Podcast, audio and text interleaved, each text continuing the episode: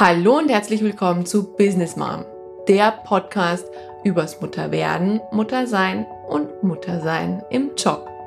Mein Name ist Dr. Susanne Dietz und ich spreche für Mütter, die nicht nur ihre Kinder lieben, sondern auch ihren Job und bereit sind, einmal genauer hinzuschauen, was ihre eigene Persönlichkeitsentwicklung angeht.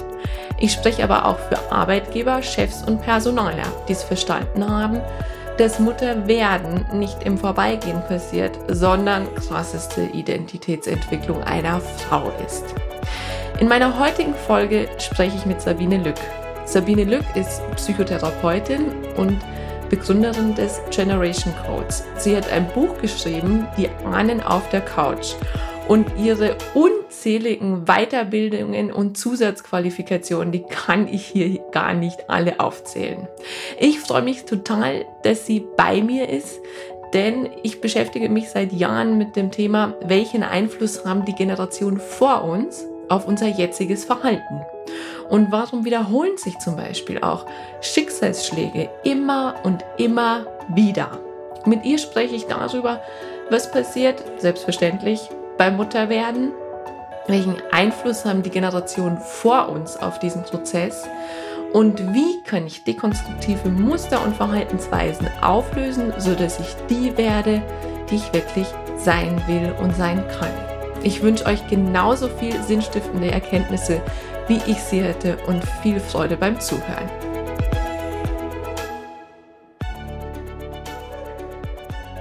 Heute bei mir im Podcast Business Mom, Sabine Lück. Ich freue mich total, dass du da bist, liebe Sabine. Ich freue mich auch und bedanke mich auch für die Einladung. Ja, ich möchte mit dir gleich ins Thema einsteigen, weil ich glaube, dass ich den Zeitraum ohnehin sonst sprengen würde. Ich habe so, so viele Fragen an dich. Aber wenn du gleich zu Anfang skizzieren könntest, einfach, ähm, wer du bist, wo du herkommst, aus welcher Disziplin eben und was so der Kern deiner Arbeit ist. Ja, also ähm, ich bin, wie gesagt, oder ich arbeite als Psychotherapeutin. Ich bin ähm, psychologische Psychotherapeutin, Kinder- und Jugendlichenpsychotherapeutin und, und das ist eigentlich auch da, wo mein Herz äh, hängt, systemische Familientherapeutin. Und ähm, ja, hab, arbeite seit, seit vielen, vielen Jahren und habe zusammen mit meiner Kollegin Ingrid Alexander eben auch ein eigenes Therapiekonzept entwickelt, den Generation Code. Und da ähm, ja, arbeite ich natürlich sehr viel mit und ich bilde auch eben Menschen aus. Einmal in systemischer Therapie, habe ein eigenes Institut von der DGSF zertifiziert und auch eben äh, Generation Code Ausbildung. Einmal für die Erwachsenen und dann eben auch einmal Generation Code for Kids. Das ist die Ausbildung, die wahrscheinlich jetzt heute dich besonders interessiert, weil äh, da geht's eben ins äh, Hier und Jetzt, in die Familien hinein, wo die Kinder noch leben mit ihren Familien zusammen. Und man schaut zwar auch einerseits zurück, aber eben auch, was passiert hier und was geht nach vorne weiter. Mhm.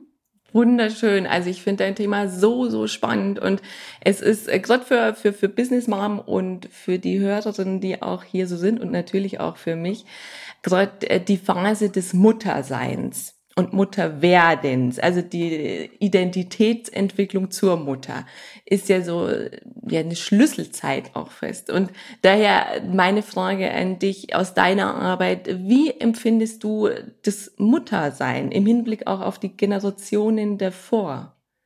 Das ist natürlich echt erstmal eine sehr, sehr große und äh, weit gefasste Frage. Also für mich selber kann ich erstmal sagen, das ist äh, bestimmt die allergrößte Erfahrung gewesen, die ich selber gemacht habe. Ich habe zwei Kinder, war dreimal schwanger, also ein Kind habe ich verloren. Und äh, selbst das Kind, was nicht leben konnte, hat natürlich mich und meine ganze Entwicklung extrem beeinflusst. Ich glaube, ähm, die Identität als Frau äh, wird besonders auch durch diese Zeit geprägt und hängt natürlich auch damit zusammen, wie ich schon so geworden bin, also wie ich auch das Muttersein erlebe und wie ich es auch leben kann. Mhm. Und äh, ich finde, das ist eigentlich das aller, aller wichtigste Thema überhaupt in unserer Gesellschaft, äh, weil ja hier sozusagen alles beginnt.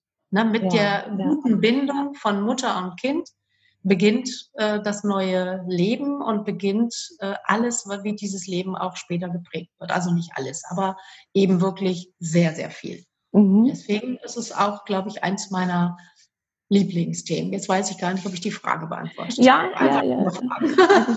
es ist eben, also was ich eben wahrnehme, immer noch ist das Muttersein oft so im Vorbeigehen oder vor allem das Mutterwerden. Das wird so im Vorbeigehen gesehen. Also es ist ja keine große Sache, es ist das Natürlichste von der Welt und eben auch dann eben mit der Kombi zum Job. Also es muss irgendwie funktionieren, aber was ich beobachtet habe, ist einfach, dass diese Identitätsentwicklung und dieser extreme Einschnitt ins Leben und was macht das mit mir selber als Frau, dass der oft nicht gesehen wird und auch nicht hinterfragt wird. Und wir Frauen da oft auch, ähm, wie soll ich sagen, sehr hart mit uns selber sind. Also das muss jetzt funktionieren, ich verstehe mich gerade selber nicht, ähm, wie kann es denn sein? Und ich habe auch in meiner Arbeit immer wieder Frauen, wenn es um Wiedereinstieg in den Job geht, die sagen, ähm, ich erkenne mich manchmal selber nicht mehr. Also ich bin plötzlich eine Frau geworden, die ich niemals sein wollte. Und deswegen bin ich dann auch auf dein Thema so gekommen, weil viele mir dann spiegeln, ähm, ich wollte nie so wie meine Mutter werden. Und plötzlich bin ich auch daheim. Plötzlich ist mir der Job auch nicht mehr wichtig und ich weiß nicht, was passiert da gerade. Ist das was, was du, was du auch so beobachtest? Also ich denke, das geht sogar noch darüber hinaus, ne? weil ja. ich glaube, dass hier verschiedene Dinge zusammenkommen. Also Einmal äh, sind die, die Aufträge, die Delegationen, die wir sozusagen auch mitbekommen, sind natürlich da mhm. und äh, können uns äh, sehr von dem wegbringen, was eigentlich unser authentisches und eigenes äh, ist. So. Also, und manchmal merken wir auch den Unterschied dabei nicht. Also ich nehme jetzt mal als Beispiel vielleicht zwei unterschiedliche. Einmal ähm, sagen wir mal, die eigene Mutter konnte sich nicht beruflich verwirklichen weil sie äh, selber in Zeiten aufwuchs, in denen das vielleicht nicht angesagt war oder sie selber sich innerlich nicht autonom genug gefühlt hat, um etwas Eigenes aufzubauen. Und sie ist vielleicht eher in der Abhängigkeit geblieben. Der Mann hat das Geld verdient, klassische Frauenrolle. Und so ist, sage ich mal, die eigene Mutter jetzt meinetwegen aufgewachsen. Dann könnte es in der nächsten Generation sein, dass wir ihren Wunsch nach Entwicklung oder nach Selbstständigkeit, ähm, dass der bei uns gelandet ist und wir ihn stellvertretend für diese Mutter leben wollen. Diese, diesen, ähm, sag ich mal, diese Bewegung, diese wie so eine Wellenbewegung können mhm. wir oft feststellen. Also dass praktisch die Kinder von solchen abhängigen Müttern eher versuchen, irgendwie zu studieren, einen Beruf zu erlernen, irgendwie selbstständig zu werden. Und dann merken sie vielleicht aber irgendwann, dass es sie gar nicht glücklich macht, weil sie vielleicht auch eher glücklich wären, wenn sie meinetwegen nur zu Hause wären. Oder dass ihr Job ist, das ist ja auch nicht nur zu Hause sein, sondern das ist ja auch ein ganzer voller Job, den man da macht und auch ein sehr, sehr wichtiger. Andersrum kann es natürlich auch sein, dass, äh, ähm, sage ich mal, die Mutter eine Geschäftsfrau war oder ich nehme jetzt einfach mal mein Beispiel. Ich bin, ich habe immer viel gearbeitet. Ich habe immer von Anfang an versucht, das dann auch hinzubekommen. Musste ich auch, weil ich alleinerziehend war in den ersten Lebensjahren meiner Kinder. Und ähm, ich musste dann einfach auch arbeiten gehen. Und in meinem Beruf, man glaubt es kaum, war es zu meiner Zeit auch noch überhaupt nicht gang und gäbe, dass man da jetzt großartig äh, eine Mutterzeit hatte. Mhm. Ne? Da gab es vielleicht mal ein halbes Jahr, in dem hat man auch nichts verdient. Ähm, aber dann musste man spätestens wieder arbeiten. Und ich habe sozusagen von meiner Tochter dann später mal gehört, äh, das hat mich sehr berührt. Dann äh, hatte ich irgendwie meine Schürze an beim, beim Kochen und dann hat sie da gesessen und gesagt, ach Mama, ich liebe es so, wenn du Schürze trägst. Ja, das war für mich bei meiner Mutter, die ich eher als abhängig erlebt habe, unglaublich. Ich sage, wieso das denn? Ja, du siehst aus wie so eine richtige Mutter. Das hat mich erstmal voll geschockt. Und äh, ich habe dann genauer gefragt und es, es kam halt raus, das, was ich spießig und furchtbar empfunden habe bei meiner Mutter, war für sie der Inbegriff von Wohligkeit, weil sie davon eigentlich zu wenig hatte. Ne? Auch wenn immer dafür gesorgt war, dass jemand da war. Äh, sie war nie allein. Entweder ich habe das gut mit ihrem Vater dann hingekriegt, der hat viel übernommen, der kam sogar dann auch immer einmal mindestens die Woche und hat sie auch in der Woche noch betreut. Dann gab es die Oma und es gab eine Kinderfrau. Aber trotzdem die Mutter, die also heimelig nach Essen riecht und schön in der Küche steht und äh, den Braten für sonntags vorbereitet, das war für sie der Inbegriff von sich wohlfühlen. Ja. Und äh, ihr dann nicht gegeben, so dass ich merke jetzt, sie zwar auch, sie studiert und sie will auch ihren Beruf äh, erleben, aber sie ist zum Beispiel jemand, die das Kochen schon früh irgendwie für sich entdeckt hat und, und auch da wieder drin aufgeht, also so Seiten irgendwie äh, lebt oder annimmt, die ich nicht hatte.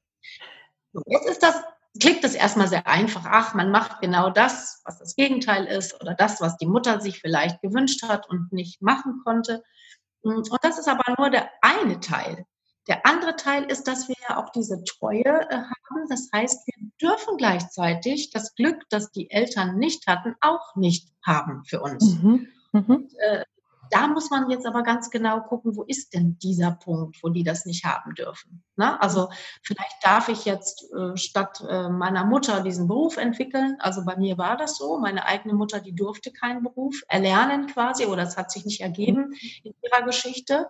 Und ich denke, ich habe einen Teil auf jeden Fall deshalb, dass ich dann eben mich selbst verwirkliche, einen Beruf erlerne, der mir Spaß macht, dass ich wirklich darin auch aufgehe, dass ich selbstständig bin, dass ich erfolgreich bin. Das hat bestimmt damit auch zu tun.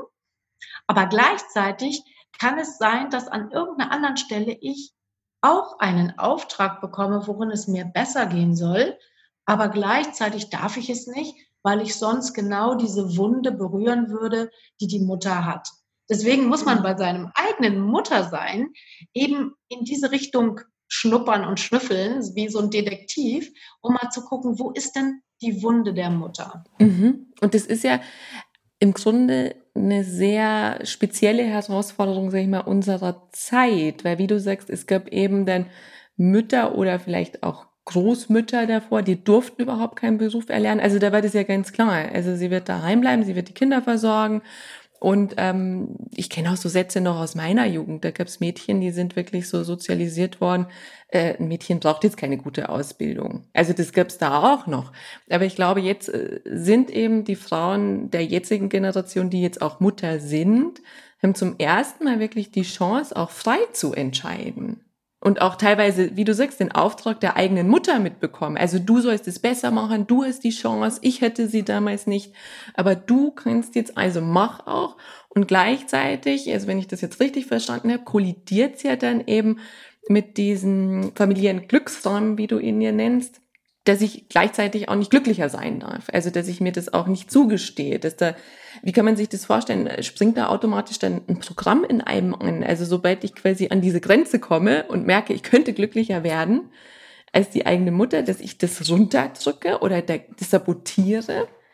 Also, äh, wir kennen das ja alle. Also, ich, ich nehme ein Beispiel vom Muttersein. Ja. Ich bin ja späte Mutter geworden ähm, weil es einfach vorher nicht geklappt hat. Also mhm. ich wollte schon sehr früh, also das heißt sehr früh mit 30 so äh, Kind bekommen und äh, so wie die meisten vielleicht und es klappte nicht. Und um mich herum wurden aber alle Freundinnen schwanger. Das war schwer zu ertragen. Ne? Ah, mein größter ja, Wunsch ja. und äh, haben sie es alle. Und ähm, die meisten Freundinnen haben sich dann, äh, wenn sie schwanger wurden, je länger das dauerte, haben die sich dann so ein bisschen von mir abgewandt, ähm, nicht, weil sie gemein und böse waren, sondern weil sie irgendwie gespürt haben, dass es mir weh tut. Und genauso würde es einem ja selber auch gehen.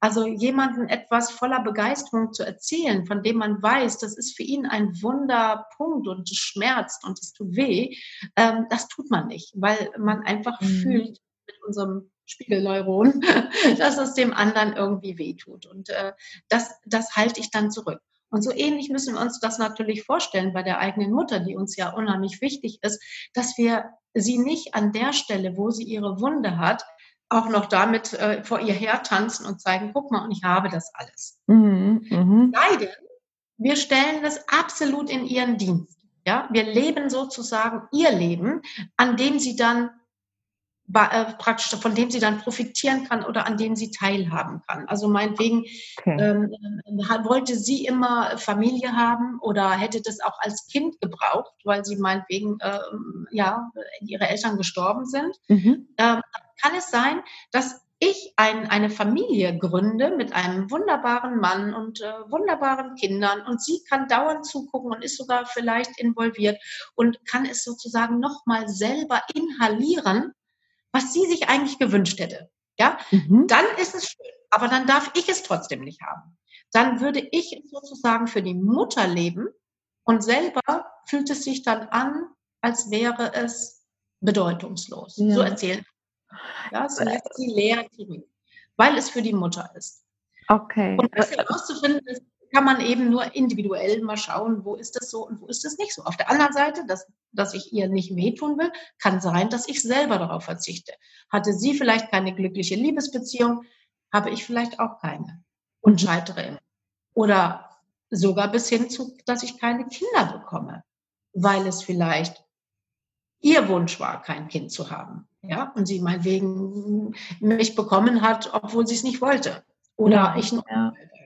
Also da muss man wirklich bei jedem individuell schauen.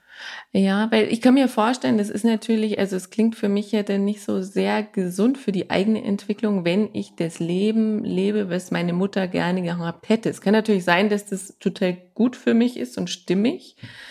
Aber ich überlege jetzt gerade, wie, wie, wie kann ich das denn dann merken? Also angenommen, die Mutter ist auch total fein damit und sagt, ach, das, ach Kind, du hast das alles toll gemacht und das ist schön und ich, das ist genauso, wie ich es mir gewünscht habe. Und das Kind weiß auch, also die Tochter weiß ja auch, das ist jetzt, ich muss jetzt auf der zweiten Schiene ein bisschen nachdenken, dass ich den Knoten rauskriege. Weiß auch, äh, eigentlich fühlt sich's gut an, aber spürt vielleicht eine leichte Irritation. Also meine Frage ist so, ab wann sollte ich dem nachgehen? Oder ähm, also wie hoch muss der Leidensdruck sein? Vielleicht so formuliert. Genau, ich denke, das ist das Stichwort, der mhm. Leidensdruck. Weil wir haben alle diese Verträge. Ja, also das, das ist wirklich universell. Das hat jeder Mensch überall auf der Welt, hat diesen Treuevertrag mit den Eltern. Mhm. Ähm, weil es gibt auch keine Familie, in der immer alles über Generationen perfekt war. Selbst wenn es bei den Eltern schon gut war, kann es sein, dass es bei den Großeltern furchtbar war und eine schlimme Zeit. Also da, das gilt für jeden. Aber wann gehe ich da in die Tiefe? Ich gehe mhm. in die Tiefe dann, wenn ich selber an eine Stelle komme, wo ich merke, dass meine Entwicklung blockiert, dass ich immer wieder irgendwelche Muster wiederhole, dass ich zum Beispiel sage, ich wollte nicht werden wie meine Mutter, aber jetzt bin ich so. Und wenn ich damit unglücklich bin und nicht froh, weil es könnte ja auch sein, dass ich sage, ja, sie war mir das beste Vorbild und ich mache jetzt alles so wie sie und ich bin auch total mhm. fein. Ja? Mhm. Aber wenn ich spüre, ich bin unglücklich, wenn ich merke, es kommen Symptome in die Familie oder aber die Kinder, manchmal ist es ja im eigenen Leben vielleicht alles okay, aber dann werden meine Kinder irgendwie krank oder zeigen Symptome.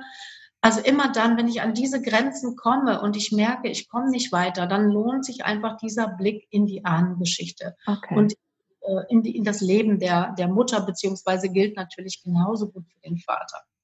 Und äh, nur dann ist es vielleicht auch wirklich sinnvoll, daran zu rütteln. Ja? Mhm. Und ähm, wirklich was ändern zu wollen. Ich selber glaube, dass es für jeden Menschen hilfreich und, und auch gut ist, da was zu tun. Aber natürlich, wie immer, wenn man in irgendwelchen Wunden stochert, tut es auch erstmal weh. Und wenn man das nicht unbedingt möchte oder das Leben ist ja eigentlich auch nicht erfordert, weil alles ist so ganz gut, dann macht man das auch nicht. Ja. ja? ja. Dann braucht man es auch nicht. Ja. Aber es lohnt sich eigentlich immer. Ja. Und eine Frage war noch von dir, äh, woran merke ich das denn? Oder ja, wie komme ich? Genau. Wenn du magst, kann ich da gleich weitermachen. Ja, total gerne, total gerne. Und zwar haben wir eben ja diese sogenannten Schlüsselfragen entwickelt, mhm. mit denen man drauf kommt, wo genau ist denn jetzt meine Treue entstanden, mhm. beziehungsweise wie lautet sogar der Treuevertrag. Das ist sozusagen das erste Teil, in, der erste Teil in unserem Seminar. Und das ist eigentlich eine ganz einfache Frage, wenn man sie nach hinten stellt, mhm. zu den, der Mutter oder zu dem Vater. Ist es beim gleichgeschlechtlichen äh, Elternteil, und das wäre ja jetzt hier die Mutter, die Frage, worin darf ich meine Mutter in Beziehung zu ihr stehend nicht überrunden? Mhm. Also wir haben auch extra dieses Bild von diesem, ja, wie so ein Laufplatz, wo man eben überrunden sagt und nicht überholen.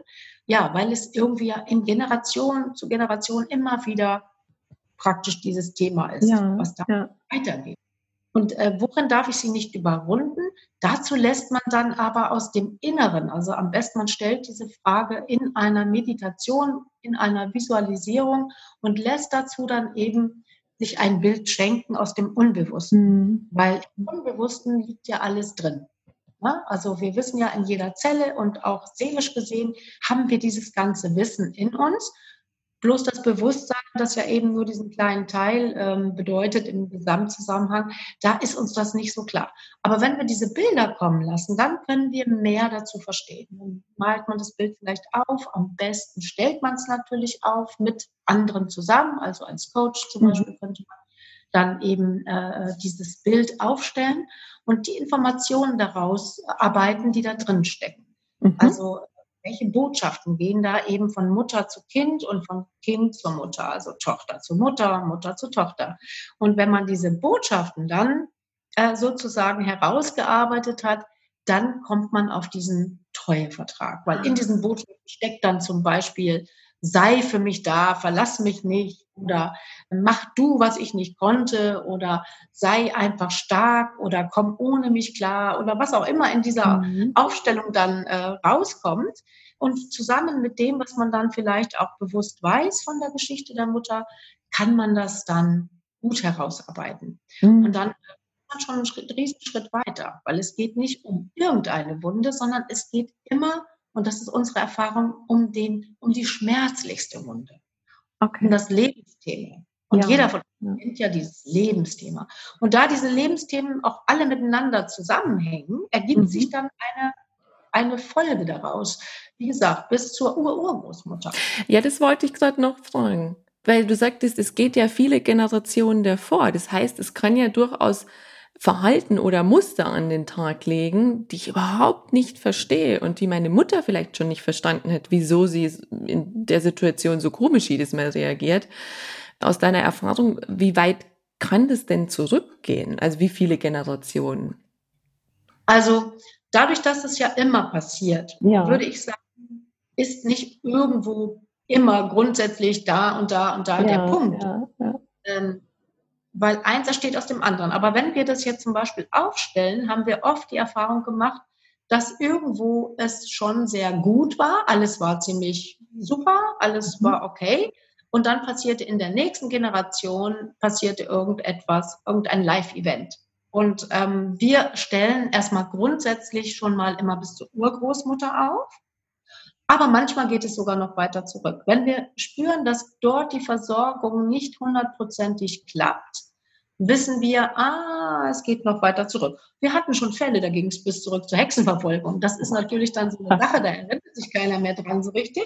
Aber wenn man irgendwie spürt, in dieser Familie scheint es genau darum zu gehen, kann man einfach äh, Fantasie entwickeln, aha, da gibt es schon länger ein, ein, ein tiefes Thema, was immer wieder angemahnt wird. Ja? Mhm. Aber auf jeden Fall die Kriege, die wir jetzt hier in Deutschland erlebt haben, Erster und Zweiter Weltkrieg, die haben eigentlich immer noch eine Bedeutung, fast in jeder Familie. Ja, ja.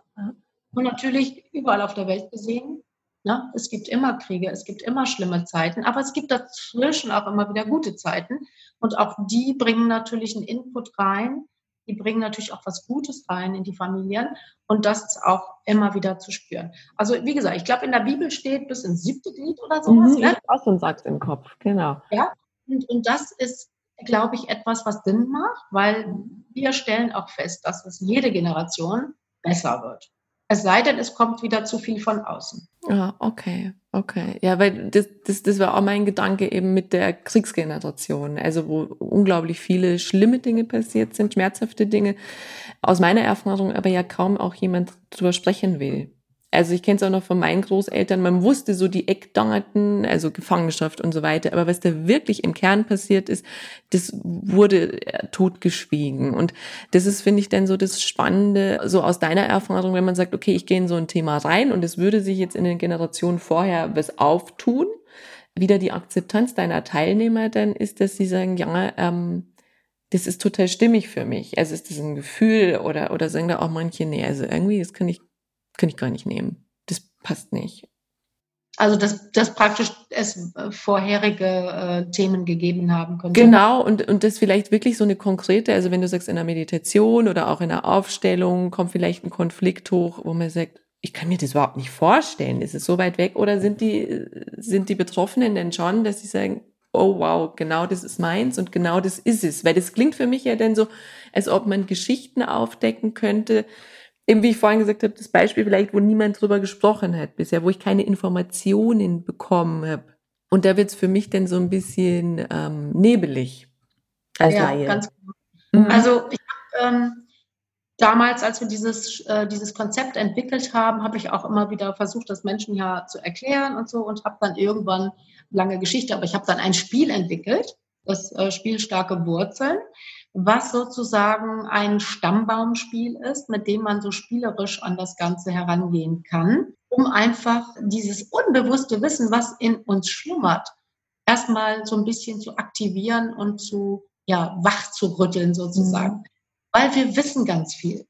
Und ich gehe nie mit jemandem weiter, wenn der so spürt, nee, da ist nichts. Oder da, okay. das berührt mich. Ja, ja, ja. Weil das ist eigentlich genau ein Indiz dafür, wo es lang geht. Weil ah, okay. ich, also plötzlich bei diesem Spiel ist es zum Beispiel so, dann hat man da so seinen ganzen Stammbaum vor sich und dann kommt eine Frage, meinetwegen äh, zur Urgroßmutter und meinetwegen die Frage, wäre diese Person heute stolz auf dich? Ja, ich gucke mir an, welche Urgroßmutter das ist. Aha, das ist meinetwegen die äh, Mutter meiner Großmutter mütterlicherseits. Ha, wer war denn das noch? Was weiß ich denn von der? Ach ja, ach, die hatte doch, die hat es doch ganz schwer gehabt und die war doch alleinstehend und dann musste sie, äh, da hat sie zwei Männer verloren und ich rede jetzt gerade ein bisschen von meiner Urgroßmutter, ne, die mir jetzt gerade einfällt. Mhm. Ähm, die heute stolz auf mich? Ja, die wäre richtig stolz auf mich. Ne? Ich habe auch alleinerziehend meine Kinder großgezogen, habe auch interessanterweise zwei Männer verloren. Huch, da gibt es ja Parallelen, was ist denn hier los? Ja, und dann kann ich weiterschauen. Und dann ist das nicht irgendwie nebulös, sondern es wird, mhm. es war Nebel, aber es wird immer klarer, weil plötzlich merke ich, dass mich diese Person auch sehr berührt und ihr Schicksal. Und es kann sogar passieren, dass ich anfange zu weinen. Und ich weiß gar nicht, warum ich jetzt weine, weil ich eben unbewusst mit dieser Person verbunden bin. Und was wir ja noch gar nicht angesprochen haben, wir haben ja heute nicht mehr nur diese Mensch, das springt ja irgendwie von einer Generation zur anderen weiter, Buch, irgendwie magisch, sondern wir wissen ja heute durch die Erforschung der Epigenetik, dass es in den Genen tatsächlich ja weitergegeben wird. Mhm. Ja? Also Traumata werden auch genetisch weitergegeben. Zum einen über Verhalten, aber auch über die Gene. Also das heißt, da, da bin ich als Mutter jetzt wieder so, wo ich sage, puh, also da konnte ich ja dann, das, das kann ich ja gar nicht verhindern. Also einen Teil weitergeben kann ich überhaupt nicht verhindern. Den anderen Teil, da komme ich später dann nochmal, wollte ich noch eine Frage dazu stellen, aber es ist genetisch auf jeden Fall auch schon. Genau. Also das ist also auf jeden Fall auf der einen Seite eine große Entlastung, ne, dass man einfach weiß, ja, äh, Schuld ist sowieso so ein Thema. Ja. Ich halte da so nicht viel. Aber ähm, äh, es, es geht auf jeden Fall weiter. Ich kann es nicht verhindern. Aber die zweite gute Nachricht der Epigenetik ist ja, es ist veränderbar. Mhm. Also jederzeit. Auch jetzt, heute noch, können wir etwas dafür tun, dass äh, sich diese epigenetischen Marker nicht weitergeben. Mhm. Weil wir äh, dafür sorgen können, dass durch die neuen Erfahrungen, die wir machen, wiederum etwas eingespeichert wird, was dann wieder als neue Erfahrung weitergeht. Und deswegen, also die, bis jetzt sind sie immer nur dabei und forschen an Trauma. Ja. Aber unsere Erfahrung zeigt, dass es alles ist, was weitergegeben wird. Natürlich werden bestimmte Marker nur weitergegeben und andere nicht. Aber es sind meiner Erfahrung nach nicht nur die Trauma, die weitergehen, mhm. sondern auch zum Beispiel gute Lebensbewältigungsstrategien. Ne? Ja. Wenn die Oma irgendwie äh, eine gute Strategie hatte, mit dem Krieg umzugehen, hat sie das auch weitergegeben. Ja, also weil wir sprechen ja jetzt gerade immer nur vom Negativen, aber es ist ja auch mal zu sehen, also wenn man an die Trümmerfrauen klassischerweise denkt, dass das was ist, was, was wir mitbekommen haben, was sowohl Männer als auch Frauen wahrscheinlich mitbekommen haben. Also diese Power, die damals freigesetzt wurde, total schön. Weil was, was mich jetzt auch noch so als Mutter selber dann bewegt, ist natürlich dieses Thema, also Schicksalsschläge wiederholen sich und wenn man dann auch merkt, du hast das Beispiel genannt, also zwei Männer verloren, die nächste Generation wieder zwei Männer verloren. Also das ist ja dann wirklich schon so von den Fakten her auch, also wo man sagt, oh wow, das gibt's ja gar nicht. Ja? Und wenn man das dann mal erkennt, dann denkt man ja so um Gottes Willen, also ich will das auf keinen Fall ja auf meine Kinder weitergeben. Und ich habe auch mal gelesen, die größte Angst junger Eltern ist wirklich, dass sie umgangssprachlich ihre Kinder verkorksen. Also in wir sind ja jetzt einigermaßen psychologisch schon aufgeklärt. Also ich glaube, man könnte zwar noch viel mehr tun, aber es ist ja schon ein bisschen mehr jetzt dieses Bewusstsein, wir wollen unsere Kinder eben was Gutes tun, wir wollen ihnen keinen seelischen Schaden zufügen, wir wollen sie eben so entwickeln, dass sie auch wirklich der werden, der sie gedacht waren, ja. Und wenn ich jetzt diesen Moment habe, wo, wo ich sage, wow, in meiner Familie gibt es halt ein bestimmtes Muster, das sich immer wiederholt, hat sich selbst bei mir wiederholt, also scheinbar ist es auch noch in meinen Genen drin. Aber was kann ich denn denn tun, dass ich sage, okay, ich unterbreche diese Kette oder ich versuche es zumindest zu unterbrechen? Also auf jeden Fall, weil es ja beides ist, nicht nur genetisch, sondern ja. eben auch in der Beziehungsgestaltung, die ich mit meinem Kind ja habe, ähm, kann ich da auf jeden Fall schon mal Einfluss nehmen. Und natürlich kann ich ja meine eigene Geschichte bearbeiten. Diese beiden Stränge sind wichtig. Also nach vorne ist ja die Frage, worin soll es mein Kind einmal besser haben? Das ist mhm. tatsächlich die Schlüsselfrage, die nach vorne geht. Oder was soll ihm besser gelingen? Und ähm, wenn ich da einfach mal schaue, worin soll es mein Kind besser haben, hm, dann äh, ja, kommt man ganz schnell auf etwas. Also meinetwegen bei meiner Tochter hatte ich dann sofort den Wunsch, sie soll sich wirklich, sie soll eigentlich einen tollen Vater haben. Das war mir wichtig. Sie soll sich einfach so geliebt und anerkannt fühlen von ihrem Vater. Warum? Weil ich nicht mit meinem Vater oder mein Vater äh, für mich als Kind nicht da war. Der starb dann auch. Und äh, ich war nie dieses kleine Prinzesschen, was ich einfach immer gerne gewesen wäre. Habe ich immer ganz toll gefunden bei anderen, die so einen Papa hatten.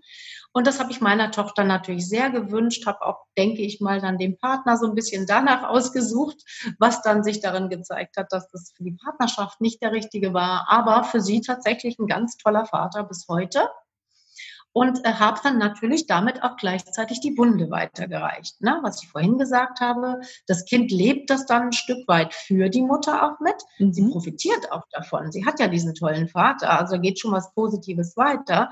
Aber diese innere Wunde der Mutter hat sie auch mitbekommen. Das heißt, sie durfte oder sie darf, na, eigentlich ist es hier jetzt bei ihr schon aufgelöst, aber sie durfte eigentlich dann trotzdem das nicht wirklich für sich haben.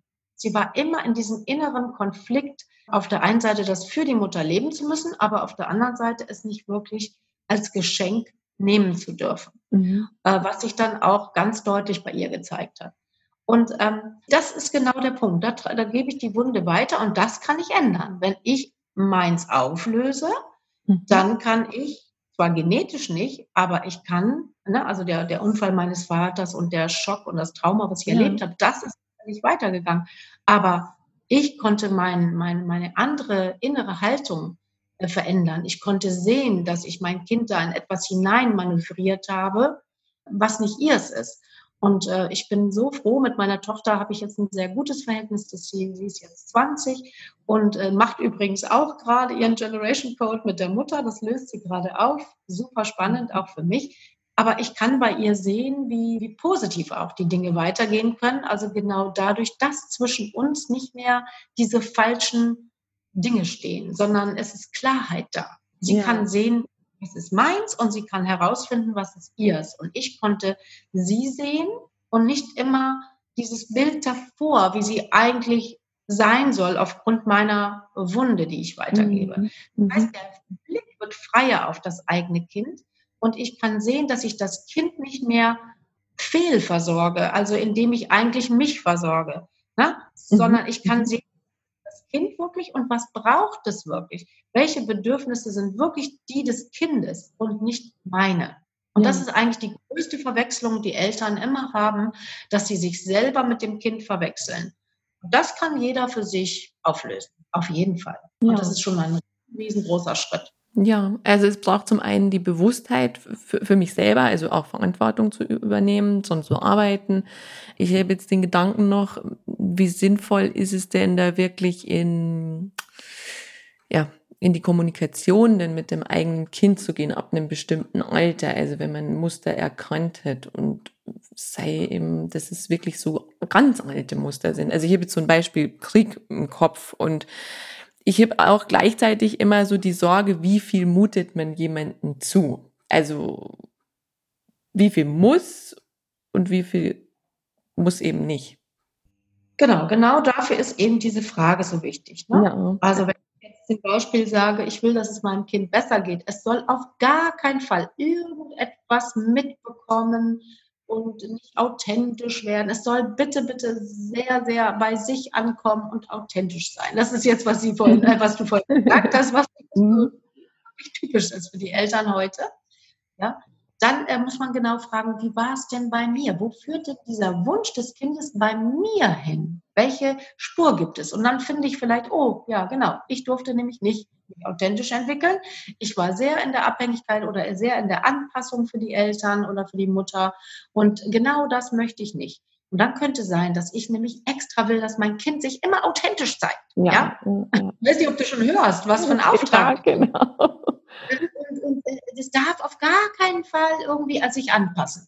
Ja. ja das heißt, will unbedingt vielleicht eine Pipi Langstrumpf haben, ja, und, und, und, und gleichzeitig beschwere ich mich dann, wenn sie plötzlich äh, so einen starken Willen hat und in der Schule irgendwie ständig irgendwie äh, auffällt und äh, Klassenkonferenzen kriegt und was weiß ich. Und dann denke ich, huch, was ist denn hier passiert? Aber eigentlich finde ich toll, dass meine Tochter so eine starke Persönlichkeit hat und äh, äh, verstehe gar nicht, dass das überhaupt nicht authentisch ist, ja. weil dieses Kind dauernd mir beweisen, wie authentisch es ist. Ja. ja. Und äh, das schon könnte die Riesenfalle sein. So, was war deine Frage? Was tue ich, ne? Ja, ja. Also wo, wo mute ich jemanden zu viel zu? Ja. Ich ernenne nur korrigierte elterliche Kindheitserfahrungen. Das ist das, was wichtig ist, dass die Eltern nämlich da reflektieren genau mhm. an dieser Frage und dann schauen, was hat es mit ihnen zu tun. Und dann geht es darum zu gucken, wie kann ich meine eigene Kindheitserfahrung im Nachhinein nochmal korrigieren. Entweder mache ich dann, das empfehle ich natürlich, mit jemandem zusammen, ein Coaching und äh, schaue dann mal da in die Tiefe Ne? Das ist eben dieses Generation Code for Kids, was ich eben anbiete, dass Pädagogen, äh, Therapeuten, Lehrer, dass die so ein Wissen davon haben und das auch an der richtigen Stelle in einem Elternzentrum, in was weiß ich, in Gespräch mit den Eltern, mit den Eltern sich angucken, damit die einfach den Blick aufs Kind wieder freikriegen. Ne? Mhm. Und wer dann will, kann dann für sich auch tatsächlich äh, nochmal in die eigene Kindheit gehen und da richtig was äh, verändern, also sprich die eigene Ahnenversorgung vielleicht auch machen oder zumindest aber die Themen klar haben, damit nicht nach vorne dieser, diese Doppelbotschaft geht. Mhm. Mhm. Oh, das finde ich wirklich so spannend und gleichzeitig bei mir jetzt auch so dieses Gefühl nochmal, was für ein Geschenk wenn man da so viel für sich auch auflösen kann. Und ich kann mir vorstellen, eben auch bei deinen Teilnehmern oder auch bei dir in der Therapie selber, wie viel dann da auf einmal abfällt. Also ich finde es so eine wunderschöne Arbeit. Einfach ganz toll.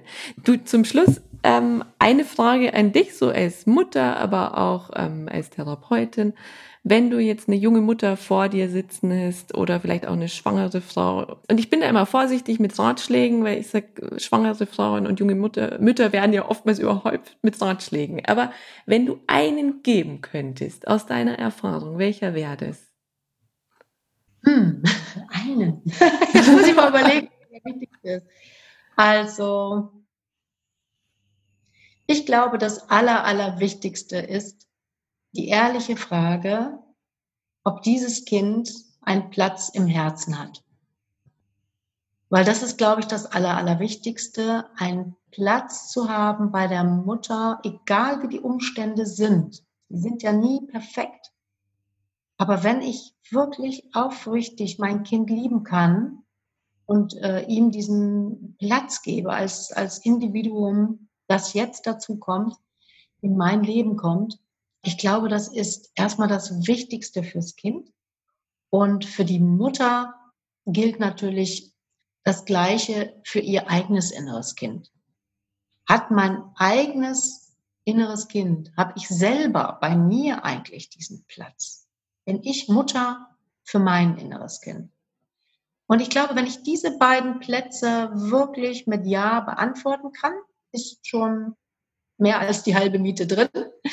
Und wenn ich es nicht kann, also wenn ich zum Beispiel äh, unglücklich schwanger bin, aber mich trotzdem entschieden habe, das Kind zu bekommen, dann denke ich, ist es wichtig zu gucken, was es braucht. damit ich in Frieden komme, damit ich in, in, in das Annehmen komme. Und wenn ich selber keinen Platz hatte bei den Eltern, dann gilt für mich ja das Gleiche. Was braucht es, damit ich dann einen Platz bekommen kann bei mir selbst? Das wäre, glaube ich, der wichtigste Punkt. Wunderschön. Dem ist nichts hinzuzufügen. Liebe Sabine, ganz, ganz herzlichen Dank für deine Zeit. Sehr, sehr gerne und auch nochmal herzlichen Dank. Von Herzen danke, dass du wieder mit dabei warst. Wenn du mehr zu Business Mom erfahren willst, dann besuch mich doch einfach auf Facebook, Instagram, LinkedIn oder Xing oder geh direkt zu meiner Business Mom Website unter www.businessmom.de. Dran denken, Sinn im Business schreibt man bei mir immer mit zwei N. Dort findest du alles zu meinem Podcast, zu mir und meiner Person, meinen Beratungen, Seminaren, Coachings, Büchern und auch Vorträgen. Ich freue mich auf dich.